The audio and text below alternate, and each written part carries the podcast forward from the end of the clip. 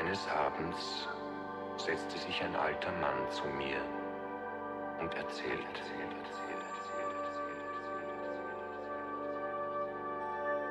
Weißt du, mein Sohn, irgendwann einmal, kurz nach diesem gewaltigen, allerletzten Knall, wenn es auf der Erde nur mehr große, nackte Steine gibt, mit einer fettigen schwarzen Rußschicht bedeckt,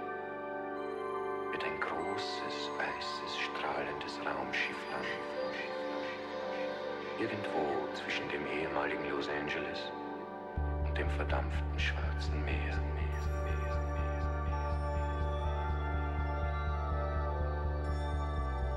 Und diese fremden, hochgewachsenen Wesen werden Pillen an Bord haben, die sie uns Menschen als Geschenk überreicht hätten.